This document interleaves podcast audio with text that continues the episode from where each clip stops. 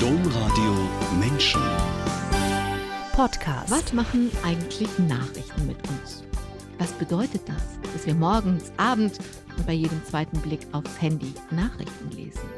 Da geht es um Corona und Klimawandel und jetzt immer um Krieg. Was bedeutet das für unser Leben zwischen dem Nachrichtenlesen oder Hören oder Sehen? Was bedeutet das für unser Leben als Eltern oder im Umgang mit Kollegen oder Nachbarn? Was bedeutet das für unsere Entscheidungen, was wir kaufen, nicht kaufen, sparen, nicht sparen, wohin wir reisen, wohin wir nicht reisen? Oder wie wir über die Welt denken, wie wir die Welt sehen? Diese Fragen stellt sich die Journalistin Ronja von Wurm-Seibel schon lange. Jetzt hat sie ein Buch darüber geschrieben, das fast gleichzeitig mit dem Überfall auf die Ukraine erschienen ist und von daher eine besonders traurige Aktualität hat. Herzlich willkommen, Ronja von Wurmseibel. Hi. Herzlich willkommen alle, die eingeschaltet oder sich diesen Podcast heruntergeladen haben. Mein Name ist Angela Krumpen. Ronja von Wurmseibel. Ihr neues Buch heißt Wie wir die Welt sehen. Und darin schreiben Sie, ich bin Journalistin, ich liebe Geschichten und ich liebe Zeitungen. Ich liebe es beim Lesen, vom einen Artikel zum anderen zu springen, nicht wissend, wo ich mit dem nächsten Text landen werde. Ich liebe es, in eine Geschichte einzutauchen, in ihr herumzuspazieren, mich umzusehen, alles aus einem anderen Blickwinkel zu entdecken, solange bis ich irgendwann wieder an Land gehen und zurück in die Gegenwart kommen will. Jedes Mal verwandelt auf eine mir unerklärliche, nahezu magische Weise, als würde ich die Welt und meinen Platz darin mit neuen Augen sehen. Trotzdem habe ich seit Jahren keine Zeitung mehr gelesen. Warum haben Sie, obwohl Sie Journalistin sind und Zeitungen lieben, seit Jahren keine mehr gelesen? Ja, das hat eigentlich angefangen, ähm, dass ich irgendwann für mich selber gemerkt habe, dass beim Nachrichten machen, also gar nicht unbedingt beim Lesen, sondern ähm, bei meinem Job, ich das total ähm, ja, mich einfach das ganz müde und depressiv und ängstlich und ohnmächtig gemacht hat, wenn ich Geschichten erzählt habe, die ausschließlich negativ waren. Ähm, ich habe eine Zeit lang in Afghanistan gelebt und habe dort natürlich sehr viele Geschichten um mich herum gehabt, die ähm, ja einfach mit schlechten Nachrichten voll waren und habe dann ähm, äh, gemerkt, dass ich das für mich so machen möchte, dass ich immer auch schaue nach einem kleinen Punkt, der ähm, ja noch einen kleinen Hoffnungsschimmer, nach einem kleinen Punkt der Zuversicht. Und als ich das angefangen habe, habe ich dann sehr schnell gemerkt, dass eben auch Nachrichten lesen für mich einen ähnlichen Effekt hat, dass ich mich ganz oft ohnmächtig hilflos gefühlt hatte, das Gefühl hatte, die Welt ist äh, schlecht und ich kann nichts daran ändern. Und äh, dann habe ich damit aufgehört und erst sehr viel später habe ich äh, Studien und Forschung darüber gelesen, dass es jetzt nicht an mir liegt und nicht irgendwie meine Charakterschwäche ist, sondern tatsächlich ein Effekt ist, den negative Nachrichten haben, dass wir uns ohnmächtig fühlen, dass wir uns hilflos fühlen und ähm, ja, irgendwann einfach nicht mehr daran glauben, dass wir was ändern können. Das war jetzt sehr viel auf einmal. Also Sie haben gesagt, ich, ich glaube, der entscheidende Punkt war, ich habe irgendwann dann später, erst habe ich gemerkt, was es mit mir macht. Dann habe ich später dazu gelesen und dass es nicht eine Charakterschwäche ist, dass ich mich so ohnmächtig fühle. Das heißt, wenn jetzt die Menschen uns zuhören und ähm, da kommen wir gleich noch zu und wirklich viel Krieg in sich aufnehmen, dass das dass wir uns dann ohnmächtig fühlen, ist ganz normal, höre ich daraus. Genau, das ist ein, ähm, ein Effekt oder eine Konsequenz, die inzwischen wirklich äh, breit erforscht ist. Also wenn wir viel negative Nachrichten konsumieren, dann ähm, passiert eben in unserem Gehirn die Vorstellung, dass die ganze Welt schlecht ist und nicht nur, dass sie schlecht ist, sondern dass es auch ähm, Zustände sind, die einfach nicht nur jetzt gerade so sind, sondern die so bleiben, ähm, weil wir eben jeden Tag aufs Neue hören, das ist noch schlecht dazugekommen und das ist noch schlecht dazugekommen. Und dann fühlen wir uns eben komplett ohnmächtig, hilflos, panisch, kann bis dahin gehen, dass wir ähm, ja das Gefühl von einer sogenannten Apathie haben, also dass wir uns ganz gefühllos fühlen, dass wir gar nichts mehr fühlen, was für jeden Einzelnen und jede Einzelne schlimm ist, aber was auch für eine Gesellschaft schlimm ist, weil ähm, das natürlich bedeutet, dass wir uns, dass viele Menschen sich aus der Gesellschaft zurückziehen, nicht mehr daran beteiligen, dass wir auch äh, zuschauen, wenn Ungerechtigkeit passiert, weil wir es eben nicht mehr so fühlen. Genau, das heißt, was passiert ist, Sie haben eben, ich habe das deswegen ein bisschen ausführlicher zitiert, was Sie über das Geschichtenaufnehmen geschrieben haben, wenn man in einer Geschichte spazieren geht und die Welt eben aus dieser Perspektive wahrnimmt. Was passiert ist, wenn ich Sie richtig verstehe, ist, dass wir nicht mehr wissen, ah, das ist eine Perspektive, das ist jetzt eine Geschichte aus dem Krieg, sondern wir denken, das ist nicht eine Geschichte, das ist die Welt. Das ist, das wird zur Welt. Ganz genau. Und das ist ähm, natürlich ein Prozess, der unbewusst passiert. Also wir denken das eben nicht in dem Moment, sondern das passiert einfach. Wir bemerken das häufig gar nicht, dass es mit Nachrichten zu tun hat, sondern wir bemerken dann eher erst das Gefühl, was am Ende dabei entsteht, die Hilflosigkeit und die Ohnmacht. Und ähm, das noch besonders Tragische ist, dass sich das auch ausbreitet. Also wir haben dann nicht nur das Gefühl, in Bezug auf Nachrichten und Politik ähm, und unsere Gesellschaft hilflos zu sein, sondern eben auch in unserem Privatleben oder im beruflichen. Hm. Also ich kenne viele Menschen, gerade wenn sie meditieren oder sich mit Spiritualität befassen, die dann sagen, also ich schaue keine Nachrichten mehr, das tut mir nicht gut. Ich werde dann immer ziemlich fuchsig und denke, also wenn das ganze Meditieren und die ganze Achtsamkeit und alles ähm, dazu führt, dass, dass einem die Nachrichten nicht mehr gut tun, dann ist mir das, dann läuft da irgendwas verkehrt. Aber ähm, darum geht es Ihnen auch eigentlich nicht, dass Sie sagen, man soll jetzt gar keine Nachrichten mehr konsumieren. Nee, darum geht es nicht. Also ähm, ich empfehle eigentlich vor allem den eigenen Nachrichtenkonsum einmal zu hinterfragen, zu schauen, was tut mir gut und vor allem zu verstehen, was Nachrichten sind und was eben nicht sind. Sie sind kein vollständiges Abbild der Welt, sondern wir können sie uns eher wie so einen Fehlerbericht vorstellen, der uns zeigt, was an einem Tag alles schiefgegangen ist. Und diesen Fehlerbericht empfehlen Sie, ähm, haben Sie letztlich in einem Newsletter geschrieben, einmal oder zweimal am Tag und dann ist auch gut. Ja, das war eine Empfehlung für momentan, wo ja wirklich ähm, sehr, sehr viele Menschen einfach rund um die Uhr Nachrichten um sich haben. Ähm, ich glaube, da gibt es jetzt nicht so eine pauschale Empfehlung für wen, wie viele Nachrichten gut sind. Ich persönlich ähm, finde auch, dass man als, dass wir nicht alle jeden Tag Nachrichten konsumieren müssen. Ähm, aber das war jetzt eine Empfehlung für momentan, wo ja wirklich die meisten oder sehr, sehr viele Menschen in meinem Umfeld jedenfalls ähm, eigentlich mehr oder weniger rund um die Uhr irgendwie Nachrichten ähm, konsumieren immer wieder. Und da war eben meine Empfehlung zu sagen, okay, gerade in Zeiten, wo, äh, ja, wo es einfach äh, alles sehr, sehr negativ ist, dann lieber zu sagen, ein, zwei, dreimal am Tag informiere ich mich und dann lasse ich es auch wieder gut sein, damit eben nicht diese sehr, sehr negativen und ja auch existenziell bedrohenden hm. Nachrichten oder sich bedrohlich anfühlenden Nachrichten ähm, äh, nicht die ganze Zeit so meinen Alltag durchlöchern. Ihre Webseite hat einen Untertitel oder ein Motto oder wie auch immer und da heißt es Geschichten, die Mut machen. Und jetzt haben Sie schon gesagt, Sie waren in Afghanistan, das erzählen wir gleich noch ein bisschen ausführlicher und haben da berichtet. Natürlich haben Sie da vom Krieg berichtet. Wie geht das denn, vom Krieg berichten und Geschichten erzählen, die Mut machen gleichzeitig?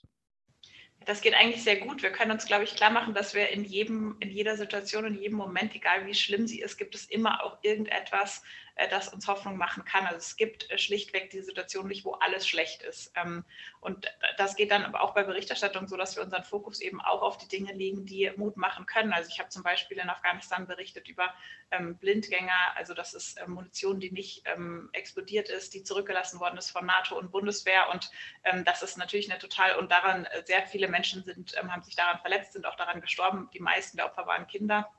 Ähm, und das ist natürlich eine schreckliche, äh, schlimme Geschichte, die jetzt auch per se erstmal nicht sehr viel Mut macht. Und ähm, was wir dann gemacht haben, mein Partner und ich, dass wir eben geschaut haben, okay, wer sind äh, die Menschen vor Ort in Afghanistan, die sich eben mit diesem Problem schon länger befassen, die sich dafür einsetzen, ähm, dass es ja geklärt wird, gelöst wird und haben dann die mitporträtiert und vor allem auch deren Lösungsansätze. Und darum geht es eigentlich jetzt nicht immer zu sagen, ah, wir ähm, erzählen die Geschichte so, dass am Ende kein Problem mehr da ist, sondern wir erzählen die Geschichte so, dass wir am Ende das Gefühl haben, ah, hier könnte ein Ausweg sein aus dem Schlamassel oder ein erster Schritt zumindest.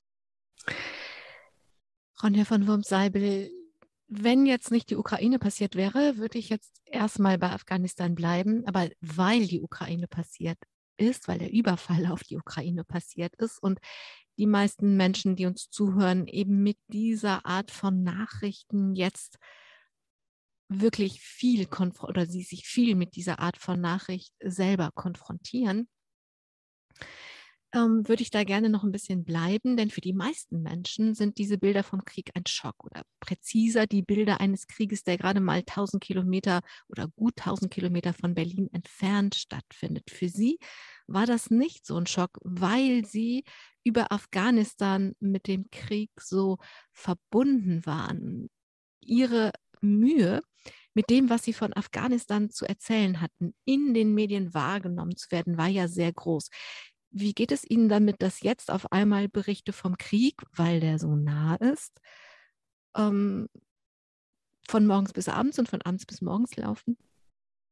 also ich finde das grundsätzlich sehr gut, dass, ähm, dass ein Krieg eine Aufmerksamkeit bekommt. Das ist ähm, für mich ein Thema, das sehr, sehr zentral ist in meinem Leben, die quasi die Hoffnung und der Wunsch und auch der Kampf dafür, dass ähm, die Kriege weniger werden auf dieser Welt. Deswegen finde ich es sehr, sehr gut, wenn darüber informiert wird. Ähm, und ich verstehe auch, dass es dieses Angebot momentan rund um die Uhr gibt, weil es ja ganz viele Menschen gibt, deren Überleben wirklich gerade auch von Nachrichten abhängt. Ähm, bloß es ist eben ganz wichtig, dass nicht alle von uns ähm, das betrifft und dass diejenigen, die nicht direkt von diesem Konflikt betroffen sind, äh, sich klar machen können und auch dürfen, dass sie nicht minütlich über das Kriegsgeschehen Bescheid wissen müssen, sondern dass es ähm, reicht, grob informiert, also oder einfach informiert zu sein. Ähm, und dazu muss ich nicht jede Minute oder alle zehn Minuten oder auch nicht jede halbe Stunde schauen, was Neues passiert ist. Ähm, und eben, dass sie auch diese Zusammenhänge kennen und wissen, wenn ich mich zu sehr damit beschäftige, hat es nicht den Effekt, dass ich mehr tun kann, mehr unterstützen kann, sondern dass es mich eben lähmt. Und äh, damit ist ja wirklich niemandem geholfen, am wenigsten den Menschen in der Ukraine selbst. Ich verstehe auch, dass das menschlich ist, dass wenn etwas näher ist, mich das mehr beschäftigt. Und trotzdem habe ich wirklich Mühe damit, dass auf einmal der Krieg diese Rolle spielen kann und eben Bilder aus allen anderen Kriegen, ob das jetzt Syrien oder Afghanistan oder welche Konflikte, Irak, was wir da, was wir da alles aufführen könnten, halt so anders behandelt worden sind. Und das ist ja auch nicht nur, dass der Krieg anders behandelt worden ist, sondern auch die Menschen, die dieser Krieg betrifft. Und wenn jetzt in Talkshows Menschen ganz ungeschützt sagen können, ja, da kommen ja Ukrainer, da kommen ja Christen, die sind ja wie wir, natürlich müssen wir die aufnehmen. Aber als im August 2020 Kabul fiel, war das Erste, was Armin Laschet dazu gesagt hat, 2015 darf sich nicht wiederholen. Also mir macht das ähm, trotz aller Freude darüber, dass es um Menschlichkeit geht, macht es Mühe, ähm, dass, dass Kriege und die Menschen, die sie betreffen, so unterschiedlich behandelt werden. Auf jeden Fall, das, ist, ähm, das sind natürlich zwei verschiedene Dinge. Also das zeigt auch die rassistischen Strukturen, die dahinter sind, nicht nur im, im, Mediengeschäft, sondern in unserer ganzen Gesellschaft, auch in unserer Wahrnehmung. Das heißt nicht, dass alle rassistisch sein möchten, sondern das heißt, dass ähm, viele Menschen ihren Rassismus noch nicht ähm, entlernt haben. Wir leben ja alle immer noch in einem rassistischen internationalen, also unser internationales System, wie die Welt funktioniert, ist rassistisch aufgebaut nach wie vor und wir alle leben darin. Und wenn wir dann selbst nicht rassistisch sein möchten, müssen wir das eben aktiv entlernen lernen. Und das ist, glaube ich, etwas, was wir gerade sehr deutlich sehen, dass das eben ähm, ja längst noch nicht alle Menschen gemacht haben und dass es auch eben, ähm, dass Rassismus eben nicht nur etwas ist, äh, wo wir irgendwie intellektuell darüber diskutieren, ist das gut, ist das schlecht, ist das moralisch oder nicht, sondern dass es eben ganz konkret am Ende in äh, Gesetzen mündet, dass es daran mündet, wer, ähm, wer Zuflucht bekommt, zugesprochen bekommt, wer nicht, wer am Ende ähm, bessere Chancen hat zu überleben und wer nicht. Und da glaube ich, das ist die, der eine Aspekt. Und dann gibt es noch einen anderen Aspekt, der ähm, dann wiederum auch, äh, glaube ich, einigermaßen menschlich ist, dass, glaube ich, gerade einfach viele Menschen in Deutschland, die sich, die es bisher irgendwie geschafft haben, sich nicht mit Krieg auseinanderzusetzen, jetzt an diesem Moment sind, wo sie zum ersten Mal wirklich ähm, aus einer menschlichen Sicht verstehen, wie krass eigentlich Krieg ist. Also theoretisch wissen das ja hoffentlich die meisten, aber das ähm, das erlebe ich jetzt so, dass es für viele Menschen einfach so ein Moment ist, wo sie das erste Mal ähm, nicht wegschauen können und deshalb wirklich erst zum ersten Mal menschlich verstehen, wie schlimm und brutal so ein Krieg ist und dass das überfordernd ist und auch überwältigend, das kann ich komplett nachvollziehen und ist, glaube ich, eine sehr, sehr äh, menschliche Reaktion, ähm, äh, wo ich jetzt auch nicht irgendwie äh, einzelnen Leuten sagen möchte, ey, davor hast du dich nie für den Krieg interessiert. Ich persönlich hatte diesen Moment auch, als ich nach Afghanistan gegangen bin oder kurz davor, dass ich dann eben äh, wirklich erst richtig verstanden habe, wie schlimm das ist. Und da, da, war ich 26, also da hätte ich auch schon locker zehn Jahre gehabt, äh, um mich da anders mit Kriegen auseinanderzusetzen. Ich glaube, wir alle haben irgendwann diesen Moment hoffentlich, wo wir verstehen, wie schlimm und brutal der Krieg ist. Und ähm, gerade haben den eben viele Menschen in Deutschland und ich ähm, auch in Europa. Und ich ähm, hoffe da eigentlich immer noch daraus, dass daraus auch ähm, äh,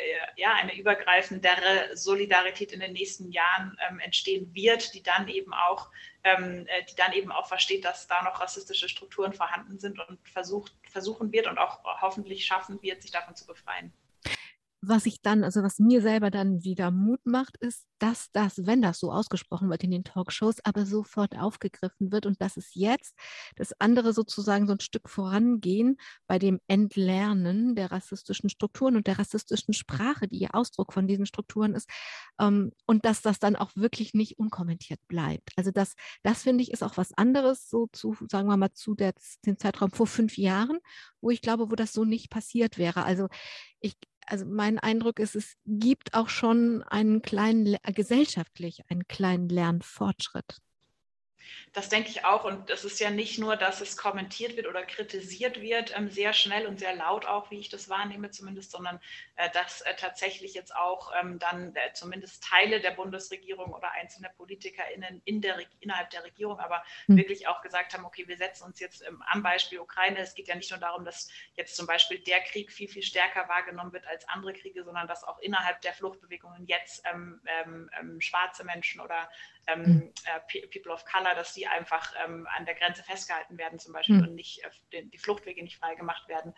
Und da gab es ja relativ schnell dann ähm, auch PolitikerInnen aus der amtierenden Bundesregierung, die sich dafür wirklich einsetzen und eingesetzt haben, dass, ähm, äh, dass natürlich ähm, alle Menschen jetzt gerade das Recht auf Flucht haben äh, aus dieser Krisenregion oder aus, aus, aus der Ukraine eben.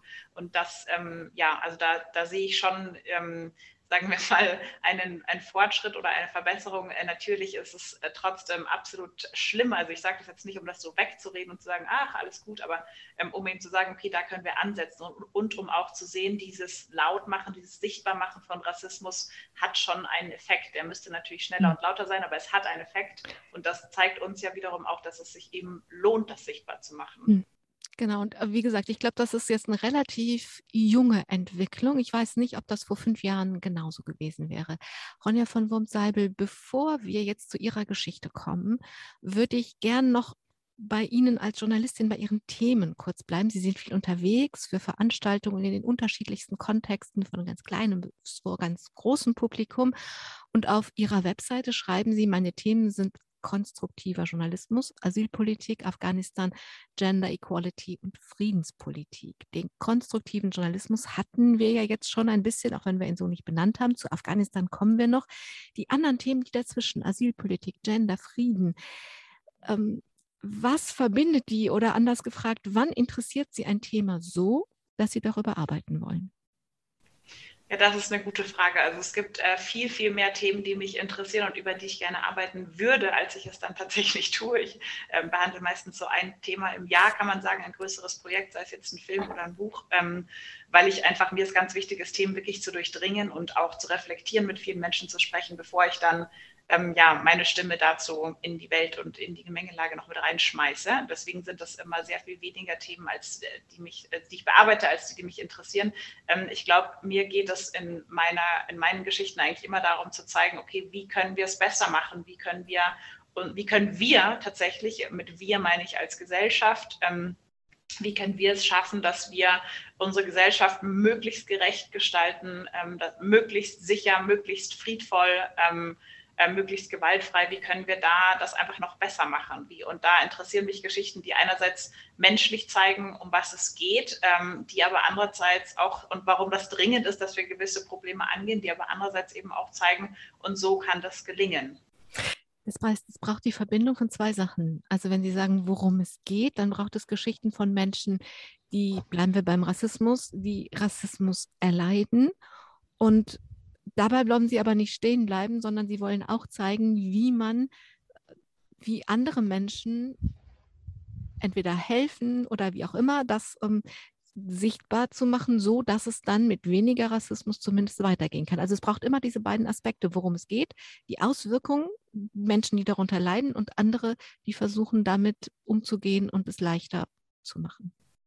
Ja, nicht ganz. Also meistens geht es eigentlich eher darum, wie die Geschichten, die, äh, die Menschen, die es betrifft. Ähm, ich würde das auch nicht so von mir, dass sie darunter leiden, sondern es ist ja was, was ihnen erstmal passiert und Leiden ist ja schon die Reaktion darauf und ähm, ganz viele, also Leiden ist ja sehr passiv so erstmal ähm, und, äh, und in den Geschichten geht es eigentlich eher darum, wie die Menschen selbst es schaffen, damit umzugehen und wie ah, diese okay. Menschen selbst ähm, äh, schaffen, dagegen zu kämpfen und ähm, und, und auch zu zeigen, also auch einen Spiegel vorzuhalten jetzt äh, der restlichen Gesellschaft, ähm, um eben zu verstehen, okay, eure Ansichten sind halt Vorurteile und nicht die Realität. Also um da so ein bisschen ähm, ja, ergänzend vielleicht noch eine Geschichte zu erzählen. Aber das klingt jetzt auch alles sehr ähm, ausgefeilt. Es ist jetzt nicht so, dass ich ein Konzept habe, wann mich eine Geschichte interessiert oder nicht, sondern ähm, ähm, ich lebe halt mein Leben und begegne vielen Menschen, die mir Dinge erzählen. Und irgendwann merke ich dann, okay, das ist jetzt etwas, was mich einfach nicht mehr loslässt und wo ich merke, das ähm, beschäftigt mich selber so sehr, dass ich es einfach gerne erzählen möchte. Das hat dann auch immer sehr viel damit zu tun, wo ich gerade selber im Leben stehe, was mich selber beschäftigt und ähm, mhm. wo ich auch selber das Gefühl habe, da kann ich was beitragen. Es gibt auch viele Geschichten, die ich theoretisch gerne erzählen würde, wo ich aber das Gefühl habe, meine Perspektive ist nicht entscheidend dazu oder ich habe jetzt mhm. nicht den ähm, besonderen äh, Blickwinkel dazu, irgendwie das können andere besser. Also das sind dann mhm. ganz, ganz viele Faktoren, die zusammenspielen. Letztendlich ist es aber eine absolute Bauchentscheidung und irgendwann weiß ich, ähm, das ist jetzt die nächste Geschichte, die ich machen möchte meine Erfahrung mit den Geschichten ist auch, dass die ein Eigenleben haben. Also dass die Geschichte als Geschichte auch mitspricht. Also ich habe gar nicht das Gefühl, dass ich das, ich, ich muss mich immer dann natürlich entscheiden, erzähle ich sie oder erzähle ich sie nicht, aber dass die Geschichte mir als Geschichte aus dem Leben entgegentritt und mich auch auffordert, das zu tun. Also manchmal denke ich, die Geschichte ist so ein eigener Faktor, sie selber da drin. Ronja. Es ist ja auch nicht so, dass ich am Anfang schon weiß, das ist jetzt die Geschichte, sondern es ist mhm. ja eigentlich wirklich eher, fängt an mit einem Menschen, der oder die mich interessiert ähm, oder mit irgendwas, was ich gehört habe und dann lese ich nach oder spreche mit denen oder höre mal zu oder wie auch immer ähm, und dann entwickelt sich das so und das ist mir eigentlich noch nie so passiert, dass jetzt das, was am Ende rauskommt, sei es ein Buch oder ein Film ähm, oder auch Podcast oder was auch immer ich mache, ähm, dass ich, dass ich am Ende schon denke, so, ah ja, genau so habe ich es mir am Anfang vorgestellt, sondern hm. ähm, ich gehe eigentlich, das ist eigentlich eher wie so eine Reise und man geht halt los und, ähm, und am Ende gibt es dann ähm, irgendwann eine Geschichte. Ronja von Wurmseibel. Erzählen wir ein bisschen, wie Sie die Journalistin geworden sind, die Sie heute sind. Angefangen hat es als ein viertes Kind im Bauch Ihrer Mutter und Sie waren eben noch im Bauch, als einer Ihrer Brüder Sorge hatte, bevor Sie auf die Welt kommen. Der kleine Knirps fürchtete, Sie würden ein Mädchen. Die Mutter hat ihn dann getröstet, es könne ja ein wildes Mädchen werden. Und wovor hatte denn der kleine Bruder Knirps Sorge mit dem Mädchen? Ja, das war, glaube ich, eine ganz einfache ähm, Rechnung, die er aufgemacht hat. Ich habe zwei ältere Brüder und eine ältere Schwester und meine Brüder fanden das halt total gut. Meine Schwester ist die älteste, hatte da deswegen auch immer so ein bisschen die ähm, äh, ja, die, die Funktion und die Position, so wurde mir das erzählt, ich war ja noch nicht auf der Welt, dass sie halt so ein bisschen das Sagen hatte und äh, meine Brüder haben dann auf Verstärkung gehofft und ähm, wollten halt auf gar keinen Fall in ihrem Kopf, hat sich dann, hätte sich dieses Vergleichnis, äh, dieses Verhältnis so angeglichen, wenn jetzt noch ein zweites Mädchen auf die Welt käme ähm, und das, äh, da, dagegen haben sie sich halt ja, in, ähm, in ihrer damaligen kindlichen Weltsicht gewehrt. Das hat nicht sehr hm. lange gehalten, also als ich auf der Welt war, hat sich das dann alles gelegt. So ein wildes Mädchen assoziiert man ja gerne mit dem Namen Ronja. Nun heißen sie ja auch Ronja, das ist aber kein Taufname, weil es zu Ronja keine Heilige gab. Sie heißen auch Barbara, aber als sie in die Schule kamen, haben sie, äh, haben sie das mal ein für alle Mal geklärt, wie sie heißen wollen und haben Ronja auf ihre Schulhefte geschrieben. Warum? Ja, ich konnte Barbara nicht schreiben. Also ich konnte relativ früh, ähm, weil ich eben meine Geschwister sind fast zehn Jahre älter als ich und ich saß halt ganz oft bei den Hausaufgaben bei denen dabei und habe schon relativ früh schreiben gelernt, auch schon vor der Schule. Aber ich habe irgendwie bei Barbara das nie ähm, geschafft, die Buchstaben in die richtige Reihenfolge zu bringen, weil es ja nur aus drei Buchstaben besteht und ich konnte mir dann immer nicht merken, welcher Buchstabe wann kommt. Und bei Ronja fand ich das halt viel einfacher, obwohl es mehrere Buchstaben sind, aber da kam jeder Buchstabe nur einmal vor. Ja, und dann war das irgendwie für mich sehr einfach, mir das zu merken. Und das war im Kindergarten schon. Und Ronja kommt tatsächlich auch von ähm, eben Räubertochter, das hat mir auch gut gefallen. Das hatte meine Mutter eben damals vorgeschlagen, weil meine Geschwister den Film kannten und gut fanden und dann ähm, und das Buch natürlich auch. Und ähm, deswegen fand ich den Namen sowieso gut, ähm, aber es lag tatsächlich vor allem am, am, Schreiben, weil ich im Kindergarten auch meine Bilder dann immer mit Ronja unterschrieben habe, weil ich halt unbedingt selbst die unterschreiben wollte. Und dann wusste aber halt kein Mensch, wer das jetzt ist. Und als ich dann in die Schule gekommen bin, habe ich gesagt, okay, das ist jetzt einfach ähm, irgendwie zu kompliziert alles und ich wollte eben unbedingt selber meine Hefte beschriften. Und da ich nur Ronja schreiben konnte, war es dann irgendwie klar, dass ich dann eben ab jetzt Ronja heißen würde. Ihre Eltern haben nicht nur Ronja Räubertochter vorgelesen, sie haben auch Zeitungen gelesen.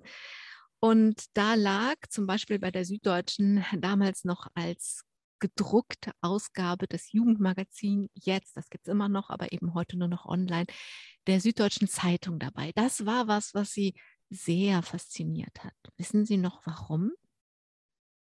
Ähm, nee, genau weiß ich das nicht. Ich glaube, ich hatte als Kind, dadurch, dass ich halt die jüngste von vier bin und auch mit Abstand die jüngste, hatte ich generell, wollte ich immer so ein bisschen das machen, was die Großen halt auch machen. Und ähm, jetzt, also unter der Woche, glaube ich, war das nicht so, aber am Wochenende vielleicht lag halt dann auch die Zeitung auf dem Frühstückstisch und ähm, ich weiß auch nicht mehr, ob alle darin gelesen haben, aber es wurde auf jeden Fall irgendwie gelesen, irgendjemand hat gelesen. Und äh, da gab es halt dann immer dieses eine Heftchen und das habe ich irgendwann, ich vermute mal, dass mir irgendjemand das mal hingelegt hat und gesagt hat, hier, das mhm. ist äh, für dein Alter, ich weiß es aber nicht, ehrlich gesagt.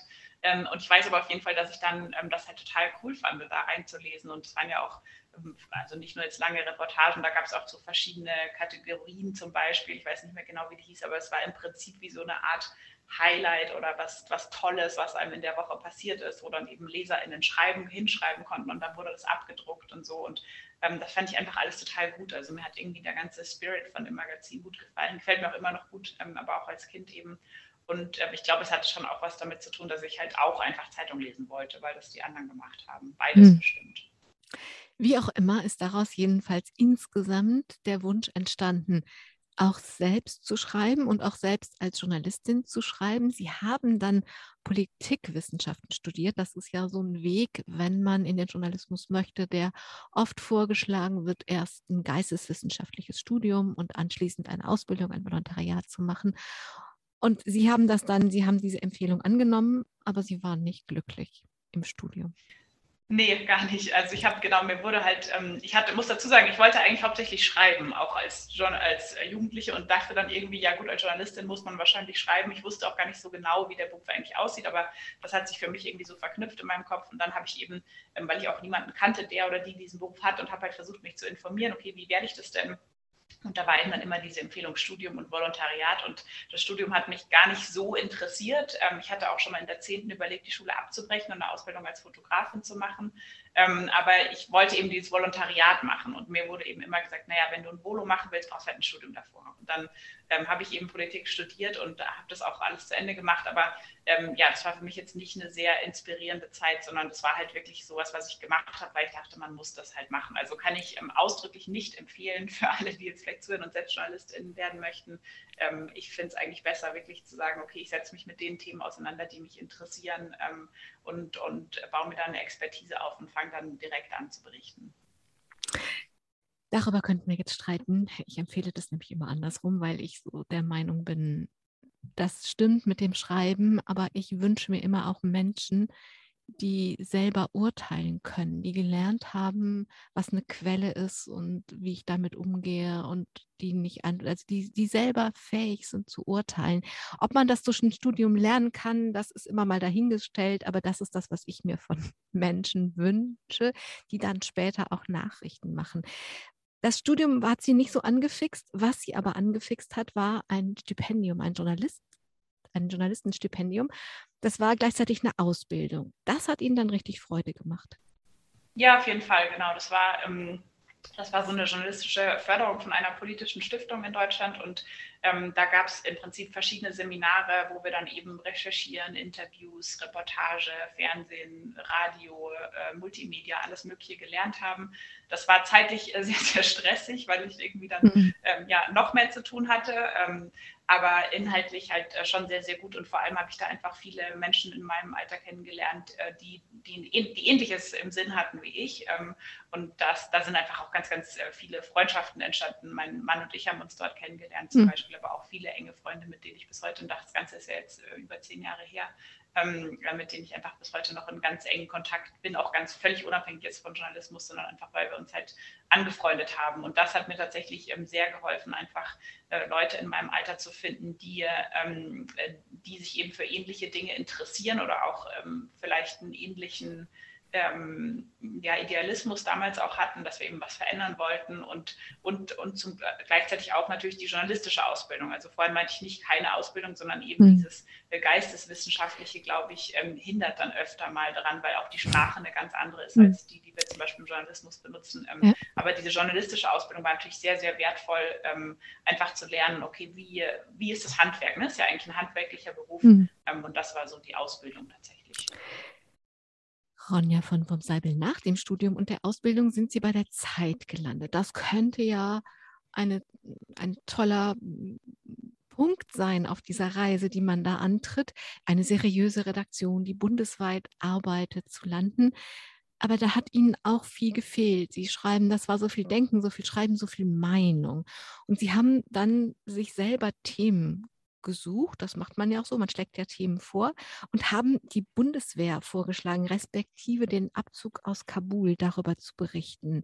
Wie kam das?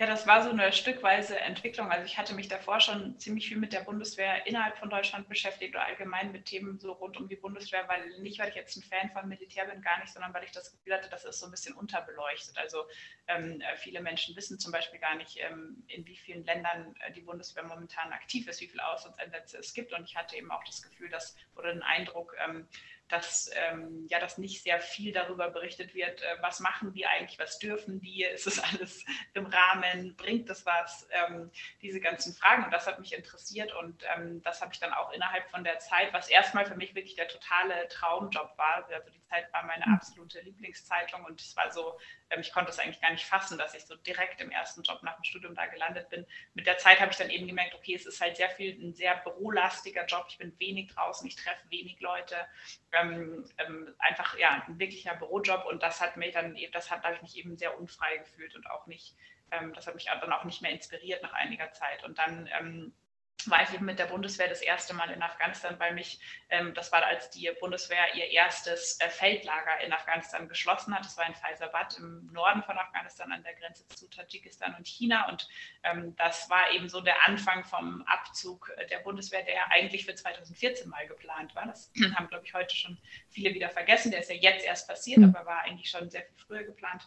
Und äh, mich hat eigentlich die Frage interessiert, wie beendet man einen Krieg, der ja nicht äh, zu Ende ist. Also ähm, hm. die Situation auch in Faisabad, wo dieses Lager geschlossen ist, hat sich eigentlich eher oder hat sich deutlich verschärft in den Jahren vor dem Abzug der Bundeswehr. Und äh, mich hat einfach interessiert, okay, wie fühlt sich das an für deutsche Soldatinnen, wenn sie dort gekämpft haben, ihr Leben riskiert haben, also wenigstens einige davon, ähm, und dann wissen, wir gehen jetzt, obwohl wir einfach unseren Job auch nicht erledigt haben und die Situation eigentlich schlimmer ist, als äh, bevor wir hier angekommen sind ähm, und auch äh, da die Bundeswehr auch eine Rolle gespielt hat. Und dann bin ich eben dorthin geflogen, war einige Zeit mit der Bundeswehr dort und habe dann vor Ort ganz schnell gemerkt, dass mich eigentlich viel mehr die Frage interessiert, wie das für ähm, Afghaninnen und Afghanen ist, ähm, dass dieser Abzug stattfindet und nicht so sehr, wie es jetzt für die deutschen Soldatinnen ist, sondern wie das eben für die Menschen ist, die auch nach dem Abzug noch dort sind. Und da habe ich dann ganz schnell gemerkt, wenn ich halt diese Frage wirklich beantworten möchte, dann äh, muss ich da noch öfter hinreisen. Und was war, was ist die Antwort darauf? Wie war das für die Menschen? Ja, da kann man nicht eine Antwort geben. Das ist so ein bisschen, wenn wir jetzt fragen würden, was halten die Deutschen von Angela Merkel oder so, da gibt es ja auch ganz unterschiedliche, ähm, ganz unterschiedliche Stimmen. Das erste, was ich, das war wahrscheinlich so das erste, was ich gelernt habe, dass wir darauf gar nicht eine eindeutige Antwort geben können. Ähm, und das natürlich sehr davon abhängt, wer, welche Erfahrungen die Menschen auch gemacht haben. Also ähm, es macht einen Unterschied, ob sie jemanden fragen, der zum Beispiel für die Bundeswehr übersetzt hat und ähm, äh, einfach zum einen seinen Job verliert, zum anderen aber massiv bedroht ist, ähm, wenn die Bundeswehr abzieht, weil er einfach mit dem, so aus, aus äh, Taliban-Sicht mit dem sogenannten Feind kollaboriert hat und deshalb ähm, sehr, sehr stark bedroht ist und seine Familie auch. Oder ob wir mit jemandem sprechen, der, ähm, äh, der vielleicht bei einem äh, bei einem Drohnenangriff, der vielleicht von amerikanischen Streitkräften war, aber trotzdem von deutschen Streitkräften unterstützt wurde. Und vor Ort wird das auch nicht so deutlich immer getrennt, wer jetzt was gemacht hat. Also der Menschen verloren hat aufgrund des Einsatzes ähm, der Bundeswehr und der NATO. Auch, auch, die, auch von Seiten der NATO und der Bundeswehr wurden ja Menschen getötet.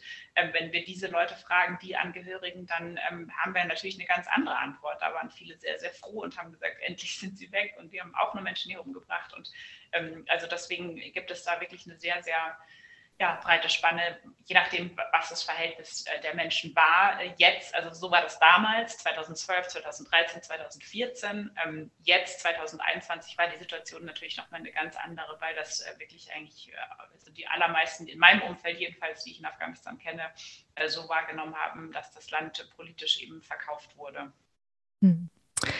Sie sind ja wiedergekommen. Sie haben eben gesagt, wenn ich das begreifen wollte, was es für die, was es für die Menschen bedeutet, für die afghanischen Menschen bedeutet, musste ich wiederkommen. Sie sind wiedergekommen als freie Journalistin.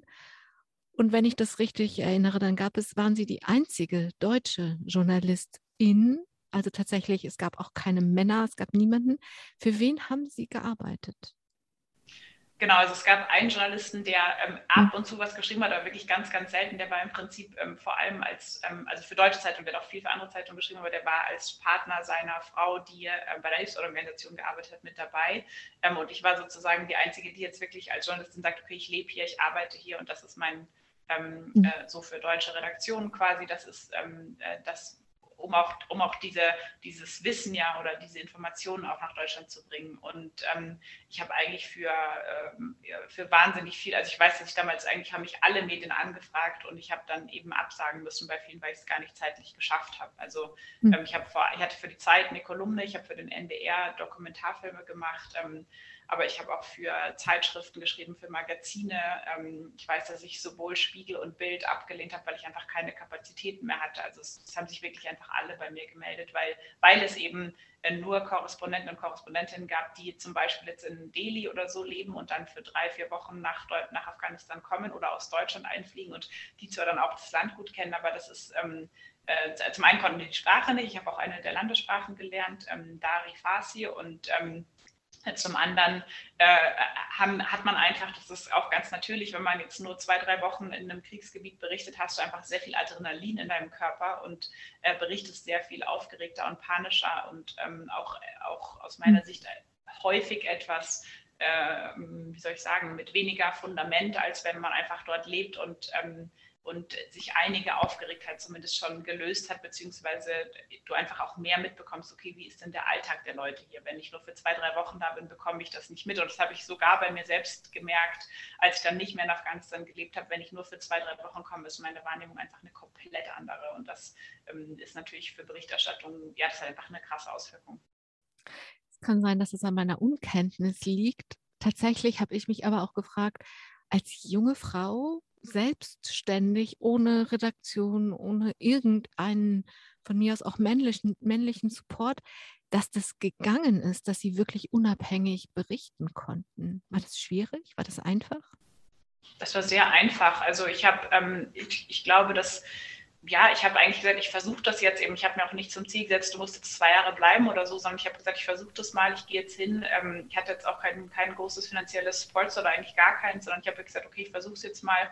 Und in Afghanistan selber ähm, hatte ich da wirklich äh, überhaupt keine. Ähm, überhaupt keine Einschränkungen. Ich musste natürlich einiges machen, um mich so gut zu schützen, wie es geht. Da geht es jetzt aber äh, also gar nicht um Support und auch äh, männlicher Support schon gar nicht, sondern es ging eigentlich eher so darum, halt zu schauen, dass ich jetzt nicht jeden Tag äh, die gleichen Wege gehe oder so, dass ähm, das nicht so ganz nachvollziehbar ist, wann ich wo bin, weil mhm. das Entführungsrisiko halt relativ groß ist. Ähm, ich musste mich darum kümmern, eine bestimmte Versicherung zu haben, die auch in Kriegsgebieten gilt. Ähm, und dann war mein Schutz den für mich, man braucht ja immer so eine Strategie, wie man sich halt versucht zu schützen. Und meine Strategie war halt zu sagen, okay, ich lerne die Sprache, um mich einfach verständigen können, äh, zu können und auch Missver also Missverständnisse nicht ähm, ja, möglichst schnell bremsen zu können und auch dafür zu sorgen, dass Situationen nicht eskalieren. Ich habe versucht, mich möglichst ähm, äh, angemessen zu kleiden, so wie das Menschen vor Ort dort auch machen. Ähm, habe Kopftuch natürlich äh, getragen, aber habe auch versucht, einfach ja, Kleidung zu tragen, die nicht so auffällt. Ähm, ich bin jetzt nicht irgendwie in gepanzerten Autos oder so durch die Stadt, sondern in ganz normalen Taxen und das war halt so, oder war auch selber spazieren, auch alleine und das war halt meine Strategie zu sagen, okay, ich versuche, ähm, so, ich meine, natürlich falle ich als Ausländerin trotzdem auf, aber halt ähm, so unauffällig wie möglich irgendwie dort zu leben. Und ähm, bei mir hat das sehr gut funktioniert. Sie haben über diese Zeit ein Buch geschrieben, das heißt ausgerechnet Afghanistan. Und in diesem Buch erzählen Sie von Ihrer Arbeit, wie Sie gearbeitet haben, mit wem Sie gearbeitet haben und worüber Sie gearbeitet haben. Und Sie haben ganz am Anfang schon mal die Geschichte mit den Blindgängern angesprochen, die die Bundeswehr in Afghanistan zurückgelassen hat. Sie haben mit Ihrem Lebenspartner auch zusammen Filme gemacht, Beweise geliefert. Und aus meiner Perspektive etwas erreicht, aber nicht, dass wirklich die Blindgänger geräumt werden. Sie haben auch über den Umgang des MADs, das ist der Nachrichtendienst der Bundeswehr, mit sogenannten Ortskräften berichtet. Ganz ehrlich, beim Lesen der Geschichten musste mein Herz sich anstrengen, nicht zu brechen. Ähm, und dann frage ich mich, wie haben Sie das denn ausgehalten? Das waren die Menschen, mit denen Sie gelebt haben, die so behandelt wurden. Ja, ich hatte, ähm, bevor ich nach Afghanistan gegangen bin, habe ich mit einem Kollegen bei der Zeit gesprochen, der ungefähr zehn Jahre lang, der hat nicht dort gelebt, aber ist immer wieder nach Afghanistan gereist und der hat zu mir gesagt, du wirst da vor allem was über Deutschland lernen und nicht über Afghanistan. Ähm, Und ich habe es am Anfang gar nicht so ganz, also ich wusste schon, was er meint, aber ich konnte es mir trotzdem nicht so ganz vorstellen. Und dann in Afghanistan selbst waren das tatsächlich mit die schmerzhaftesten Momente, wenn ich halt mitbekommen habe, wie ähm, ja nicht nur eiskalt, sondern halt auch wirklich rassistisch und menschenverachtend ähm, äh, deutsche Politik teilweise funktioniert und auch ähm, sich dann eben nicht ändert, selbst wenn ich es aufdecke, selbst wenn ich darüber berichte oder sich nur ein bisschen ändert. Das hat sich schon was geändert, aber natürlich nicht in dem Ausmaße, wie ich es erwünscht und auch gehofft hatte. Und ähm, ja, meine Strategie damit umzugehen war im Prinzip ähm, zu sagen, okay, ich habe jetzt dieses Wissen, das kann man ja nicht mehr rückgängig machen, wenn du sowas einmal erfährst, weißt du es halt. Und ähm, dann zu sagen, okay, und dann werde ich ähm, mein Privileg, das ich habe als äh, weiße Deutsche in Deutschland geborene Frau, ähm, dazu nutzen, um halt alles zu versuchen, dass sich diese Politik verändert. Und ähm, das hat jetzt auch in den Jahren seither nicht aufgehört. Auch, auch aus Deutschland heraus hatte ich dann ähm, schon den Drang und auch das Gefühl, dass ich hier diese Rolle wahrnehmen kann, mich dafür einzusetzen, halt PolitikerInnen immer wieder auf die Finger zu schauen nicht nur zu berichten, sondern auch wirklich ähm, das Gespräch innerhalb der Gesellschaft zu suchen, ähm, mit Leuten zu diskutieren. Und ja, das ist natürlich schon, schon zu einem wichtigen Kompass auch für mein Handeln geworden, auch jenseits von Berichterstattung. Ronja von Wurmseibel, noch vor Ihrer Rückkehr nach Deutschland hatten Sie den jungen Hasib kennengelernt. Der hatte, das war jetzt kein besonders guter Freund, aber Sie haben ihn halt kennengelernt und als Sie ihn kennengelernt haben, hat er Ihnen in Afghanistan schon erzählt, er wolle fliehen. Sie haben versucht, ihm das auszureden. Ja, auf jeden Oder? Fall. Also ähm, total. Das ist ja, ähm, also nicht, weil ich nicht denke, jeder sollte das Recht haben auf ein sicheres Leben in dem Land, in dem er oder sie das möchte, sondern weil ich halt wusste, wie gefährlich der Weg ist übers Mittelmeer. Ähm, das ist ja noch schlimmer geworden in den letzten Jahren, aber auch damals, das war eben 2015, ähm, sind schon sehr, sehr viele Menschen gestorben bei dem Versuch, äh, Europa zu erreichen. Und ähm, ich habe mir halt einfach Sorgen gemacht und hatte, ähm, er war noch sehr jung, er war 16 damals, gerade erst 16 geworden und ähm, ja, da habe ich mir natürlich Sorgen gemacht und ähm, wollte ihm halt klar machen, wie schwierig und wie wirklich lebensbedrohlich dieser Weg auch ist. Ähm, er hat sich das alles angehört und hat dann immer gesagt, ja, ich mache es trotzdem. Und ähm, genauso ist es dann auch Genau, er hat es trotzdem gemacht. Sie waren dann zurück in Deutschland. Wir haben jetzt den Juni 2015, als Sie plötzlich einen freudigen Anruf von Hasib bekommen haben. Das waren aber nicht wirklich gute Nachrichten, denn er war in Ungarn festgesetzt. Sie haben das nicht geplant, aber letztendlich sind Sie mit Ihrem Lebenspartner ähm, erst nach Wien und dann nach Ungarn gefahren und mit einem Cabrio und haben Hasib auf der Rückbank geschmuggelt. Genau, also das hat sich ähm, auch so ergeben, war auch wieder nicht lange geplant. Ähm, Hasib hat uns eben angerufen, hat gesagt, er hat das übers Mittelmeer geschafft, was erstmal natürlich die riesige Erleichterung, Erleichterung war. Wir dachten, okay, er hat überlebt immerhin. Ähm, bloß die, die Lager in Ungarn waren halt damals auch schon ja wirklich einfach schrecklich. Er war in so einem Lager für Minderjährige und es war klar, dass es jetzt nicht eine Perspektive ist, da zu bleiben. Ähm, wir haben dann erst geschaut, ob es irgendwelche legalen Möglichkeiten gibt, nach Deutschland zu kommen, weil wir dachten, okay, es ist innerhalb das ist innerhalb von Europa. Ähm, wir kennen ihn, wir können seine Identität bestätigen, er ist minderjährig und ähm, ja, haben dann aber schnell gemerkt, die Option gibt es nicht und haben dann halt entschieden, okay, wir, wir schmuggeln ihn nach, nach Deutschland, nach Hamburg, wo wir damals gelebt haben. Und ähm, ja, und das hat auch ähm, alles wirklich sehr gut geklappt.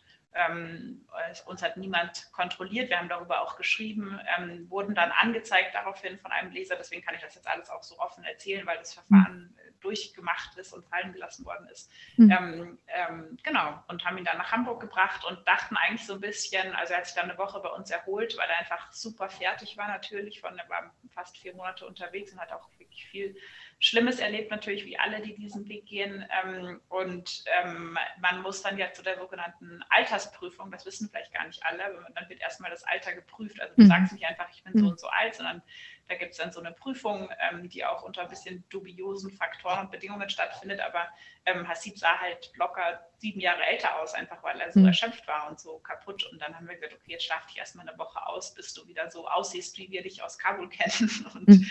dann gehst du zu dieser Altersprüfung. Und ja, so ist dann auch passiert. Er kam dann in, in, Hamburg wieder in ein Camp, wieder für Minderjährige, die damals ähm, äh, leider auch in Hamburg jedenfalls wirklich katastrophal waren. Ähm, und wir haben dann eigentlich am Anfang bei nur Wochenends bei uns und wir haben dann ähm, alle drei gemerkt, okay, das ist einfach auch wieder keine Perspektive, das ist einfach ein Camp, wo man auf gut Deutsch vor die Hunde geht äh, mit der Zeit. Und ähm, dann haben wir zu dritt beschlossen, dass wir eben eine Familie werden möchten, eine, eine sogenannte Pflegefamilie.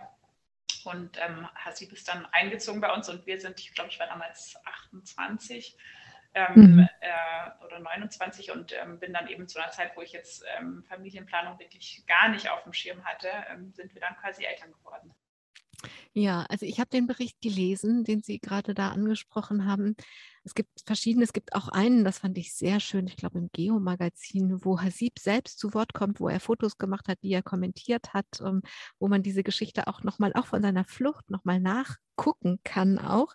Tatsächlich äh, habe ich mich da gefragt, ähm, dass das, ähm, also ich fand es mutig, dass sie das so erzählen und ähm, das ist, es bestürzt mich ein bisschen. Sie sind tatsächlich dafür angezeigt worden, dass sie darüber geschrieben haben.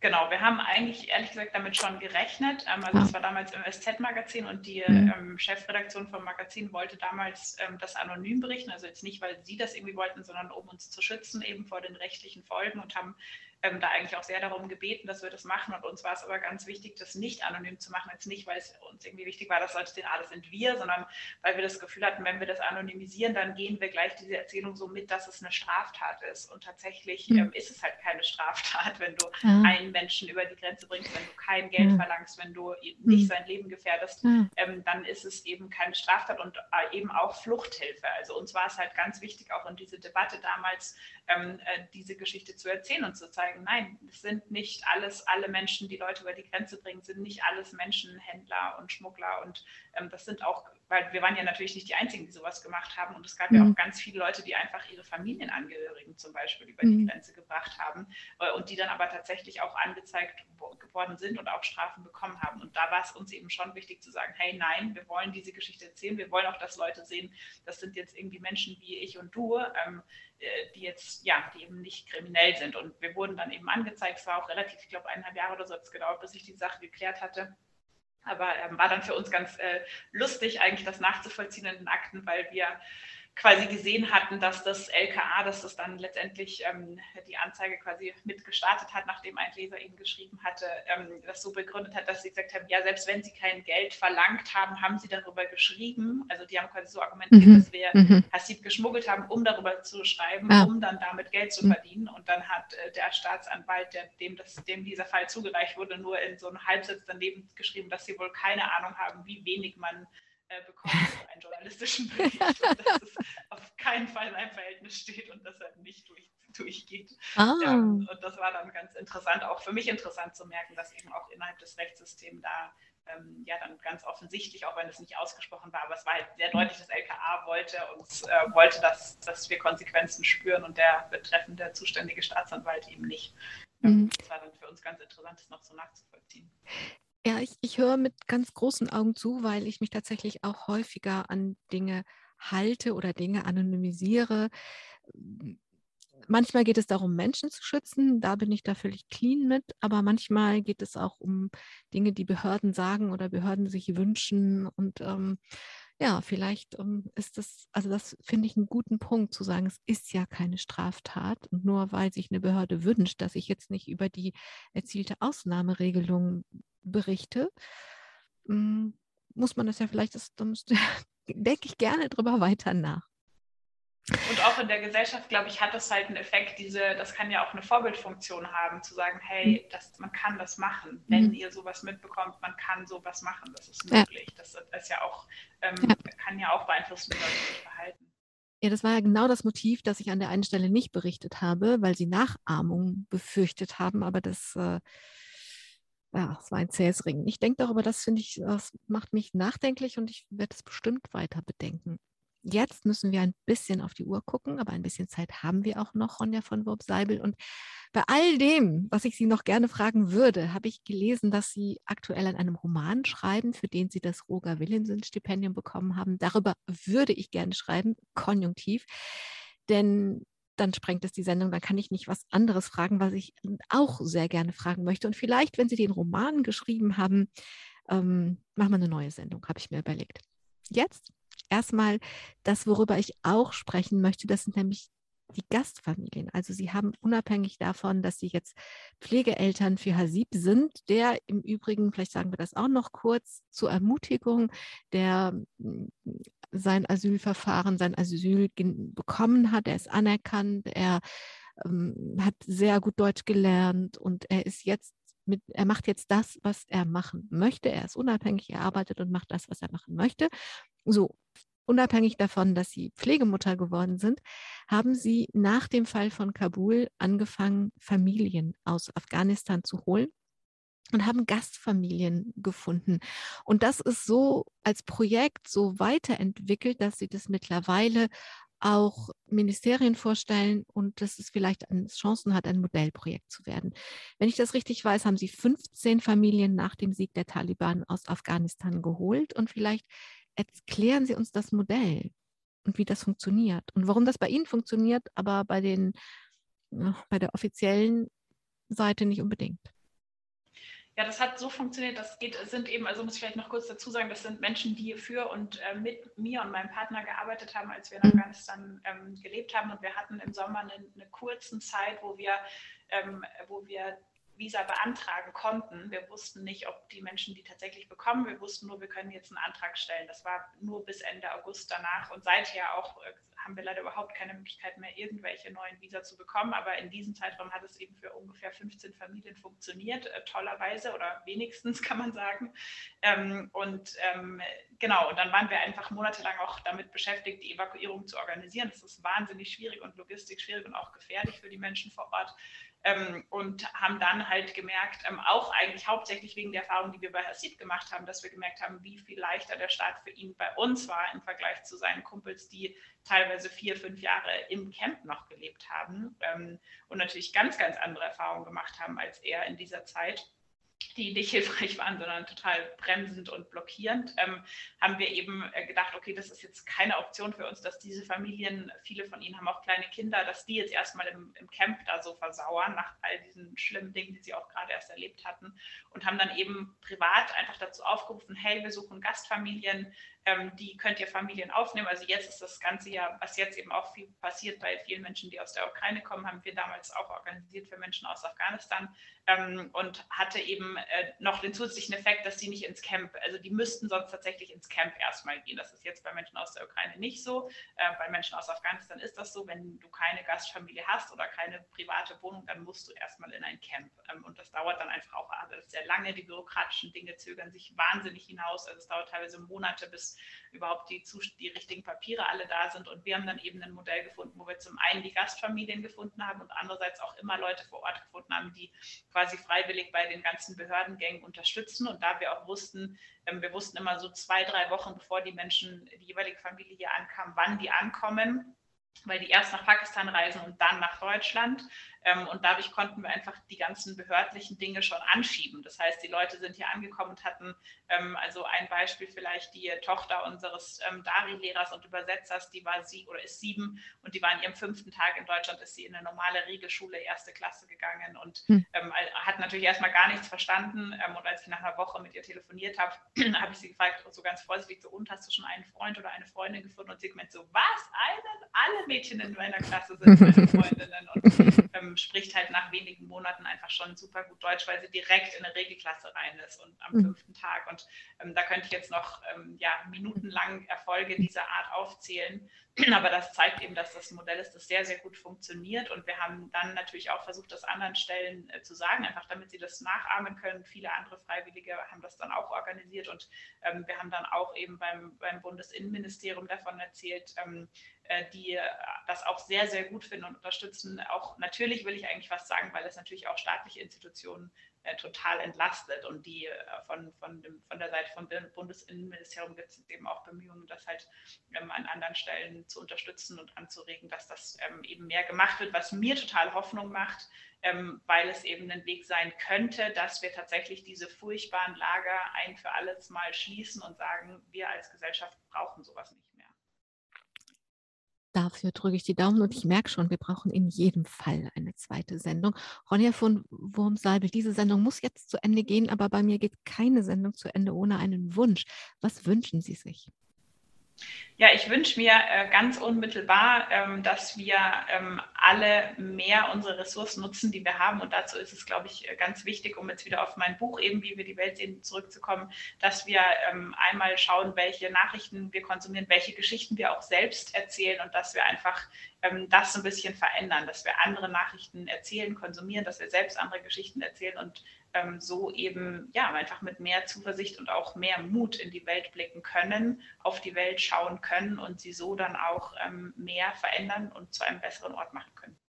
Ich danke Ihnen, Ronja von Wurmseibel, dass Sie so viel Zeit für uns hatten. Ich wünsche Ihnen, dass Ihr Weg so weitergeht. Ich glaube, Ihnen muss man keinen Mut zusprechen. Das tun Sie ja uns. Ich danke Ihnen. Ich danke allen, die bis hierhin zugehört haben. Und uns spreche ich aber oder wünsche ich diesen Mut, dass wir unsere Ressourcen schonen, entdecken und vor allem nutzen. Nutzen Sie gut Ihre Ressourcen. Mein Name ist Angela Krumpen. Domradio Menschen. Weitere Informationen finden Sie auf domradio.de.